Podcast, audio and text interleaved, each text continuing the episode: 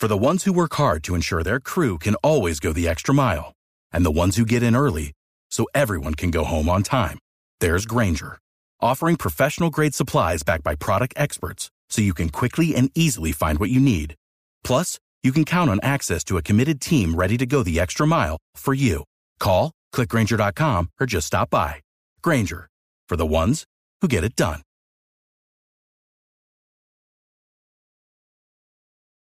6 de la tarde, 36 minutos, un día antes de que se reúnan de nuevo en La Habana el gobierno y las FARC, el presidente Juan Manuel Santos desde Miami hizo un llamado al grupo guerrillero para que demuestre voluntad y se logre finalizar el proceso de paz en cinco meses antes de acabar el 2014. Lexi Garay.